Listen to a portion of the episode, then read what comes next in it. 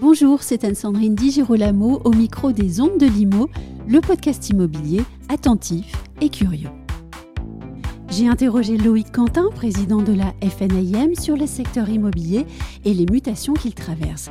Un secteur au service du logement en France et donc au service des Français, mais aussi aux prises avec des évolutions sensibles. Les professionnels que la FNIM accompagne trouveront dans cet épisode des réponses et des outils mis à leur service, sans oublier bien sûr un congrès dont la date se rapproche à grands pas. Loïc Quentin, bonjour. Bonjour Anne-Sandrine. Le secteur immobilier, en tant qu'acteur économique important pour l'économie de la France, est-il en train de vivre une sévère mutation selon vous? Mutation, je ne dirais pas cela, mais une nécessaire adaptation Oui. aux nouvelles conditions d'organisation et d'exercice de nos professions. Alors adaptation euh, face à une période et une conjoncture qui rabat les cartes, qui Mhm. est violente, et qui euh, notamment met à mal l'exercice de plusieurs de nos entreprises. Et puis aussi euh, rabat les cartes en concernant le professionnel, sa façon d'exercer, de travailler et de se positionner dans ce nouvel environnement. Nous n'allons plus travailler comme nous le faisions précédemment. Il faut euh, revenir aux fondamentaux de nos professions Mhm. et que le professionnel de l'immobilier joue son véritable rôle, notamment de régulateur de marché tel qu'il l'a été et qu'il semble avoir oublié. Et qu'est-ce que c'est que les fondamentaux alors de la profession? Les fondamentaux de la profession, Oui. c'est avant tout avoir des professionnels formés, reconnus comme tels, affichant une compétence, Mhm. et qui s'adaptent à un marché qui est- doit être un marché d'utilité et non d'opportunité. L'utilité, elle s'accompagne Mhm. au travers de conseils, d'accompagnement des clients. Et notamment, c'est là que le professionnel de l'immobilier a toute sa carte à jouer, son rôle qui va être déterminant dans les périodes à venir. Je ne dirais pas qu'il faut réinventer notre métier parce que c'est un terme qui a été balayé, tellement utilisé, mais il faut revenir aux fondamentaux de nos, de nos métiers, c'est-à-dire ceux qui ont finalement toujours prévalu à, euh, à notre exercice. Et je crois que cette crise est en quelque sorte une, une chance pour tous les professionnels de se reposer la question Mhm. comment on doit travailler demain. Donc un professionnel formé et qui continue de se former constamment. Euh, Qui continue de se former, d'autant plus qu'aujourd'hui, euh, un professionnel de l'immobilier ne peut exercer et donner euh, de conseils sans être euh, parfaitement, en maîtrisant parfaitement l'ensemble de notre réglementation, et je pense plus Mhm. particulièrement à la loi climat-résilience. Oui. Aujourd'hui, comment administrer de l'immobilier, gérer euh, syndic de copropriété dans un ensemble où on est confronté à des travaux de rénovation énergétique, et encore plus professionnel de la transaction, sans maîtriser parfaitement l'ensemble des dispositions euh, qui découlent de la loi climat-résilience. Aujourd'hui, on ne peut pas assurer, organiser une mutation sans parler rénovation énergétique à un client, le conseiller, l'orienter, l'accompagner. Et de là, il faut une compétence. Oui. Je pense que, vous savez, la FNM a fait une proposition euh, concernant la vente en état futur de rénovation énergétique. C'est un, je dirais, euh, c'est quelque chose sur lequel on insiste et qu'on continue à, à marteler haut et fort, parce que je crois profondément que notre métier va passer par de tels dispositifs d'accompagnement des clients et de conseil, et notamment aller jusqu'à la fin d'un produit livré avec un appartement ou une maison rénovée. C'est du moins, je pense, le Mhm. sens de l'histoire, et notre rôle va être déterminant sur ce point. Et, et la bonne nouvelle sur cette question de la rénovation énergétique, c'est que les clients ont réellement besoin d'être accompagnés plus encore qu'avant. Bien sûr, parce que euh, je crois qu'ils ont besoin d'explications. Oui. Vous savez, quand le dispositif est déjà tellement mal connu de nos politiques, alors Oui. imaginez comment il peut l'être auprès des professionnels et beaucoup moins et encore moins près du grand public. Donc nous avons une carte à jouer, une carte déterminante, parce que euh, je crois que c'est important pour le client de se projeter sur l'avenir, sur la valorisation et sur la valeur de son patrimoine et comment celui-ci va se comporter dans le temps. Puis même, c'est très important, imaginez que on ne peut pas aujourd'hui envisager une mutation d'un bien, un appartement, une maison, à un acquéreur qui déjà arrive au maximum de son endettement et lui dire dans deux ans ou Mm. dans trois ans, vous allez devoir passer par euh, notamment une décision d'Assemblée générale, y être confronté et débourser 20 000 euros et le faire exposer à un Mm. banquier qui ne pourra pas lui financer en disant vous êtes déjà au maximum de votre endettement, donc je ne peux pas vous financer. Donc il faut accompagner ses clients et il faut de- leur donner tous les conseils d'avenir et des conseils prospectifs. On va revenir euh, à ces clients tout à l'heure, mais euh, restons sur le, sujet des professionnels. Le, marché euh, de la transaction dans l'ancien subit depuis quelque temps un certain rétrécissement. Le nombre de défaillances d'agences immobilières continue de croître. Comment est-ce qu'à la FNAIM, vous accompagnez les professionnels en, proie à des difficultés économiques? Alors dès le printemps 2023, lorsque nous avons vu les difficultés s'amoncer, le, le, ciel noircir en quelque sorte au-dessus de nos têtes, on s'est dit, il faut trouver quelque chose, il faut accompagner euh, nos adhérents à travers euh, une cellule qui leur permet d'être à l'écoute mhm. en fonction des difficultés et des problèmes rencontrés. Cette cellule s'appelle Agir. Voilà, Agir. Et euh, on a réalisé un questionnaire auprès de l'ensemble de nos professionnels, nos mhm. adhérents. 1200 ont répondu, notamment à ce questionnaire afin de faire état de leurs difficultés. Deux tiers d'entre elles, de celles qui ont répondu, reconnaissent avoir euh, des difficultés de trésorerie plus importantes sur le premier semestre 2023. Et donc cette trésorerie euh, n'est pas en train de s'arranger malheureusement au deuxième semestre. 74%, d'entre eux déclarent une baisse de leur chiffre d'affaires transaction. Mmh. Donc c'est important. Et 45% euh, une baisse de leur chiffre d'affaires location à l'année. Je dirais que les deux secteurs sont touchés par notamment cette chute de, de l'activité. Et enfin, euh, nos adhérents sont confrontés aussi à des problèmes de réorganisation, de management, euh, de prise de décision pour faire face à cette situation de crise.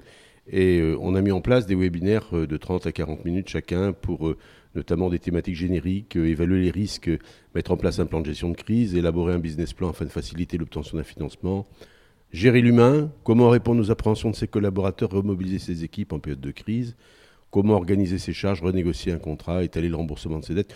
Voilà, autre, autant de, problématiques que rencontrent nos chefs d'entreprise au quotidien et pour lesquelles la fédération doit leur apporter euh, un, soutien. Donc cette cellule, elle est en place. Il y a donc, euh, euh, elle répond d'abord téléphoniquement et ensuite il y a un conseil personnalisé. Et tout cela avec le concours de notre partenaire Gallium. Mhm. Et, bien heureusement, en fait, on, pourrait dire que les professionnels ne connaissent pas le, droit des entreprises en difficulté, par exemple, le, droit français qui est très précis. Et il est important qu'un syndicat puisse accompagner les entreprises justement pour ne pas tomber de l'autre côté, euh, puisque euh, avec des mesures de prévention et d'accompagnement, on peut souvent se relever. Tout à fait. Bah, parce que aussi la particularité à la FNIM, nous avons une multitude de modèles économiques. Tous les modèles économiques sont présents, mhm. du grand groupe à la petite entreprise euh, d'un salarié ou même un, entrepreneur individuel. Et à ce titre, on doit leur préconiser et les accompagner dans l'ensemble de ce dispositif, quelle que soit leur taille, et leur prodiguer les bons conseils pour euh, s'adapter face à une situation. Vous avez raison, le redressement est des fois une phase intermédiaire qui permet d'éviter une liquidation. Mm. Et avant, il y a aussi d'autres phases. oui, comme le mandat ad hoc et d'autres choses. Voilà, tout à fait. Oui. Euh, L'AFNAIM euh, organise cette année son congrès. C'est un congrès qui est renouvelé dans sa formule, qui est doté aussi d'un nouveau nom. Avez-vous pris en compte les, besoins des agences pour repenser cette formule du congrès? Les besoins des agences pour repenser la formule du congrès, je crois que c'est. Ce congrès, avant tout, il se veut être un, congrès qui s'ouvre à tous les professionnels, qu'ils mm. soient adhérents FNIM ou non je crois, il y a tous les collaborateurs, on veut en faire le congrès de l'immobilier. Si le RENT finalement s'applique au digital appliqué à l'immobilier, l'IMO doit être le vrai congrès de l'immobilier, je dirais, sous toutes ses facettes et sous, ses angles, et arborant à la fois, mettant en évidence à la fois les questions économiques et les questions politiques fondamentales. C'est aussi le rendez-vous annuel, mhm. euh, je dirais, de notre fédération avec le ministre et lui exposer les doléances et ce que souhaite la profession et être entendu. C'est un grand moment aussi de regroupement de toutes nos forces. D'ailleurs, on a placé ce salon cette année sous ensemble de toutes nos forces. Oui. Et sur, il y aura un passage aussi important, je dirais que à la fois avec euh, les réseaux de franchise, les coopératives, et faire en sorte que notre fédération regroupe le maximum d'entre nous, et consacrant aussi un, donnant un clin d'œil aussi à l'adhésion militante qu'on a mis en œuvre, c'est-à-dire soutenir l'action de la fédération sans forcément adopter, adhérer à tous les services. Et je relève les, mots-clés que vous avez utilisés pour les grandes conférences, hein, donc euh, mobilisation, diversité, collectif, changement, résilience. C'est un bon résumé en fait. C'est un bon résumé, surtout en période de crise. Ben oui. Parce que je crois qu'une crise est un, je dirais, un terrain d'opportunité. C'est un, terrain de fragilité, mais aussi d'opportunité, à la fois pour les professionnels de l'immobilier. Mmh et à la fois pour notre fédération. Et il faut avoir confiance. Confiance dans nos forces, confiance dans notre collectif, confiance dans notre capacité à nous adapter. Et je crois que dans des périodes de crise comme ça, quand le vent souffle, eh bien, euh, les navigateurs le savent eh bien, il faut savoir réduire la voile, mais surtout continuer à naviguer et continuer à avancer. On ne peut pas vous interroger au micro sans terminer sur euh, la crise du logement à laquelle la France est confrontée en ce moment. Quelles sont euh, vos préconisations auprès du gouvernement sur cette question? Très compliqué vis-à-vis du gouvernement, compte tenu que, euh, d'une part, les recettes de l'État sont exemptes, on ne peut rien attendre. Ça, on s'en doute. toutes les annonces, il n'y a plus rien dans les caisses. Le prêt au zéro a été ramené de 1,2 milliard à 800 millions d'euros. exit les résidences, les maisons individuelles. Donc, on est véritablement dans une stratégie, on ne sait pas où on va. Il faut compter sur nos propres forces. Euh, vous savez, il y a une, proposition que, je martèle depuis un an, la portabilité, la transférabilité, qui continue à faire son chemin. Euh, prochainement, il y a une, audition à l'Assemblée nationale et je vais continuer à marteler cette disposition. Si nous avions ça, bon, c'est quelque chose, je dirais, qui est, qui, est, qui est infime, qui est minime, mais qui permettrait au, moins d'accompagner certaines transactions. en tout cas, on n'a pas beaucoup de moyens, je dirais, mmh. économiques, on n'a pas de support économique à notre disposition il faut faire avec notre propre moyen. Donc il faut avoir de l'imagination. il faut avoir des idées quand et des idées pour cette transformation. Et notamment, la vente en état futur de rénovation énergétique est un dispositif, est un moyen de passer aussi cette crise. Alors j'espère, j'espère, vu les annonces que de Bruno Le Maire, précisant que l'inflation allait être réduite à 2,4% en 2024, j'espère que c'est une pause dans les taux d'intérêt, dans mmh. l'augmentation des taux d'intérêt que nous avons connus, qui permettrait d'amener un peu de stabilité au marché, de se réorganiser et que les prix s'adaptent à la réalité du pouvoir d'achat des ménages français, ce qui permettrait de reconquérir et redynamiser un peu celui-ci. Néanmoins, il n'y a pas d'illusion à avoir, nous ne retrouverons jamais les volumes de transactions que nous avons connus dans les années 2021 et 2022. Aujourd'hui, un, volume de 850 000 à 900 000 transactions par an est mm. anticipé et envisagé sur les années à venir, donc ce qui nous oblige aussi à revoir aussi euh, nos modèles et notre adaptation à ce marché. Et l'une des solutions les plus importantes, c'est bien d'aider les Français à retrouver le chemin du crédit immobilier. Ça, c'est très important mm. parce que aujourd'hui, ce marché, il est quand même euh, il est fragilisé et aussi, euh, bon, il est vrai que les banques reprennent confiance dans une stratégie. Quand le marché va stabiliser, les banques retrouveront aussi un, retrouveront de la confiance et seront prêts à accompagner les ménages dans le parcours résidentiel. Une toute petite dernière question sur euh, la rénovation énergétique. Est-ce qu'il est encore illusoire d'espérer une révision du calendrier des interdictions de louer, par exemple? Là, je n'y crois plus. Hmm. Je n'y crois plus et l'État prend vraiment ses responsabilités. L'État va au-devant de difficultés et nous allons marteler. Il ne nous reste plus qu'une année avant le 1er janvier 2025. Et nous allons marteler, euh, je dirais, avec beaucoup de force et de conviction que ce calendrier n'est toujours pas tenable et que le simple fait de le maintenir va exposer la France entière mm. à des difficultés et aggraver une crise du logement déjà existante et qui va persévérer.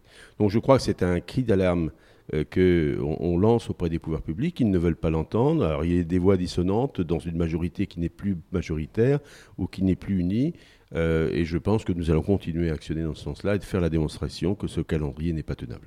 Et les aides à la rénovation énergétique sont bien trop faibles et euh, trop peu organisées pour le moment. Bien insuffisantes mm. pour euh, financer le reste à charge des Français. Vous savez, le financement des F et G en totalité, je l'ai dit maintes fois, c'est 200 milliards de travaux, 18 milliards de dotations budgétaires au travers de ma prime rénov. Il reste quand même 182 milliards de reste à charge pour l'ensemble des ménages français. Nous savons ce que c'est en période de crise, en période d'inflation, en période de réduction de pouvoir d'achat. Ça sera très compliqué atteindre cet objectif, voire même impossible. Est-ce que l'une des solutions de contournement serait alors de travailler sur la, formule de calcul du DPE, par exemple? Oui, on pourrait l'envisager. Le DPE peut être revu. Oui, peut-être revu. Il y a des pistes. Hein. Euh, il y a une proposition de loi qui a été développée au Sénat, notamment, qui a mis en, évidence, mis en évidence, euh, notamment la pondération euh, inexpliqué euh, de l'énergie, de l'électricité par rapport au gaz, 2,1 pour l'électricité, quand le gaz est à 1. Pourquoi l'énergie entrante est pénalisée alors que l'électricité est l'énergie la plus décarbonée à 92% Donc, voilà, nous, dans tous les cas, notre ambition et notre vision, c'est d'accompagner la rénovation énergétique, objectif 2050, ou objectif 2034 pour les E les F et les G, mais à la condition de ne pas pénaliser le marché locatif via une menace d'indécence de mm. mise en location de ceux-ci. D'ailleurs, un grand rendez-vous est à donner. L'État n'a pas fait la distinction entre les logements loués à compter du 1er janvier 2025 et ceux qui seront loués à, cette date. En réalité, le texte est mal rédigé. Mais un, appartement loué mm. au 1er janvier 2025, faut-il le rappeler, est frappé d'indécence si le locataire est laissé en place. Merci beaucoup Loïc Quentin. Merci Anne-Sandrine.